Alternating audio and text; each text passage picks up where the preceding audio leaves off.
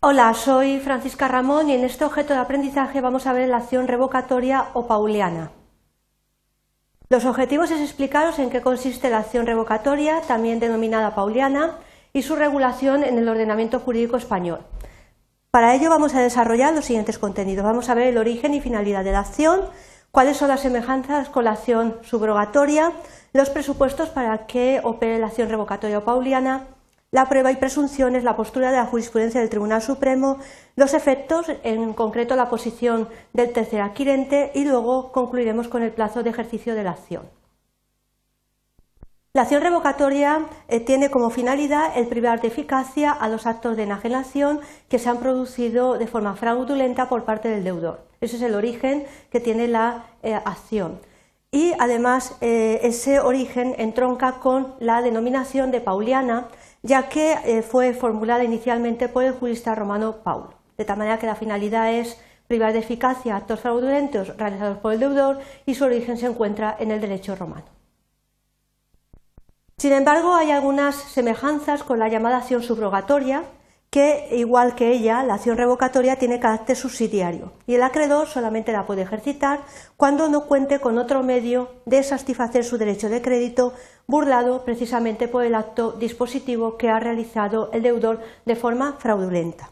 Hay que aplicar el artículo 1291, párrafo tercero del Código Civil.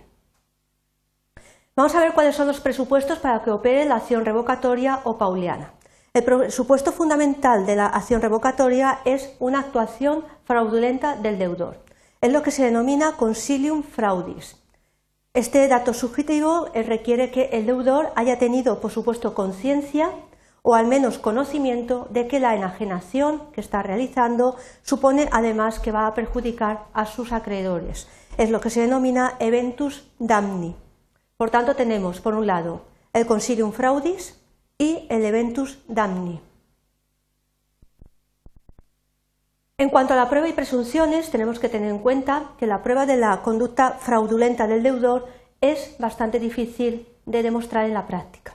El Código Civil, en el artículo 1297, sienta dos presunciones dirigidas precisamente a reforzar la posición del acreedor. Tenemos que tener en cuenta que el acreedor va a verse perjudicado precisamente por un acto dispositivo del deudor que lo realiza con la finalidad de realizar una enajenación fraudulenta para defraudar. Las presunciones son las siguientes. Se presumen celebrados en fraude de acreedores todos aquellos contratos por virtud de los cuales el deudor enajenare bienes a título gratuito, es decir, no a título oneroso.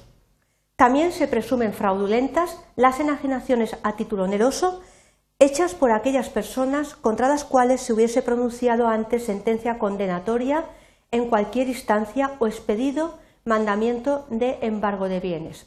Tenemos, por, eh, tanto, dos presunciones. Una que es enajenación a título gratuito, pero también enajenación a título oneroso puede ser presumida como fraudulenta, siempre que se haya realizado a determinadas personas. ¿Cuál es la postura de nuestro alto tribunal?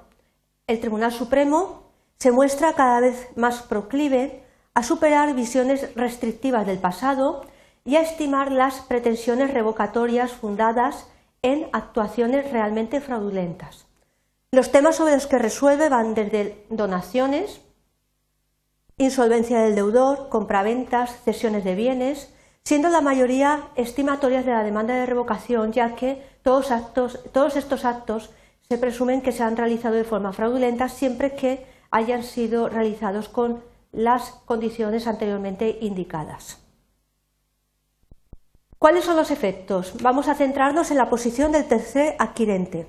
La acción revocatoria tiene por objeto privar de eficacia a los actos que se hayan realizado de forma dispositiva o actos de enajenación del deudor tachados de fraudulentos. Es necesario además plantearse qué pasa con quien adquiere precisamente ese bien a través de esa enajenación que se ha realizado de forma fraudulenta, quien recibe ese deudor que tiene intención de realizar una enajenación, en fraude de acreedores, el bien que lo haya podido recibir a título gratuito o a título oneroso. Nos encontramos con la delicada posición del llamado tercer adquirente del bien. El tercero puede haber adquirido de buena fe, es decir, desconoce la intención o el ánimo fraudulento del deudor, o por el contrario, puede haber sido partícipe en el fraude en burlarse precisamente también de los acreedores de ese deudor. Entonces tenemos dos posturas. El tercero que desconoce, es decir, que es de buena fe, y el tercero que es de mala fe y sí que conoce esa intención fraudulenta del deudor de precisamente enajenar en fraude de acreedores.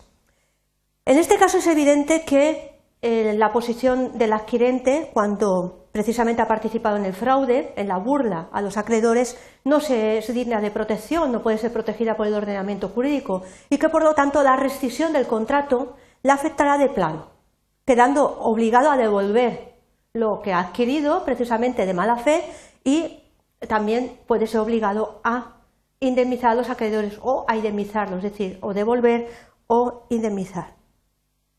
El artículo 1298 del Código Civil dice expresamente que el que hubiese adquirido de mala fe las cosas enajenadas en fraude de acreedores deberá indemnizar a estos de los daños y perjuicios que la enajenación les hubiese ocasionado siempre que por cualquier causa le fuere imposible devolverlas. Imaginaos que el bien, bueno, pues ya se ha vuelto a transmitir o era un bien de carácter consumible, entonces debe de indemnizar, porque es un tercero de mala fe. Entonces había esas intenciones fraudulentas por parte del deudor.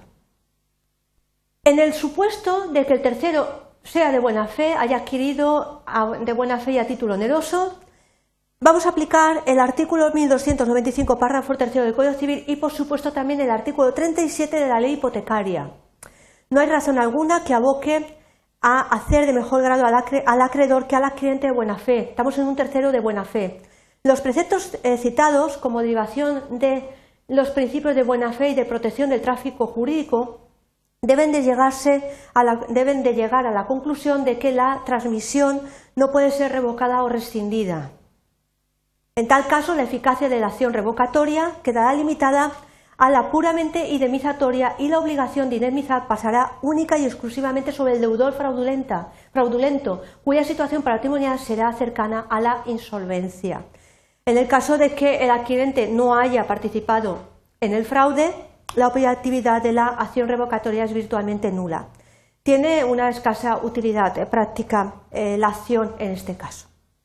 En cuanto al plazo de ejercicio, el último punto que vamos a ver es que en cuanto a acción rescisoria, resulta aplicable a la acción revocatoria pauliana lo dispuesto en el artículo 1299, párrafo primero del Código Civil. La acción para pedir la rescisión dura cuatro años. El plazo señalado en este caso es un plazo de caducidad y comenzará a computarse desde el día de la enajenación fraudulenta, desde que se ha producido el acto dispositivo en fraude de acreedores. Se aplica el artículo 37, último, de la ley hipotecaria. Como conclusiones de lo que hemos visto, hemos analizado una acción que se utiliza en nuestro ordenamiento jurídico que se llama acción revocatoria o pauliana la hemos situado dentro del articulado del Código Civil Español y también de la ley hipotecaria según los supuestos en los que nos podemos encontrar, según el adquirente es de buena o de mala fe, para poder analizar con ello los presupuestos, efectos, consecuencias y el plazo que se tiene para poder ejercitarse dicha acción. Sin embargo, si queréis saber más de esta acción revocatoria o pauliana, os recomiendo la atenta lectura del Manual Derecho de Obligaciones, Principios de Derecho Civil, de Las Artes en su edición del año 2010, que además podéis encontrar en las bibliotecas de la Universidad Politécnica de Valencia. Muchas gracias.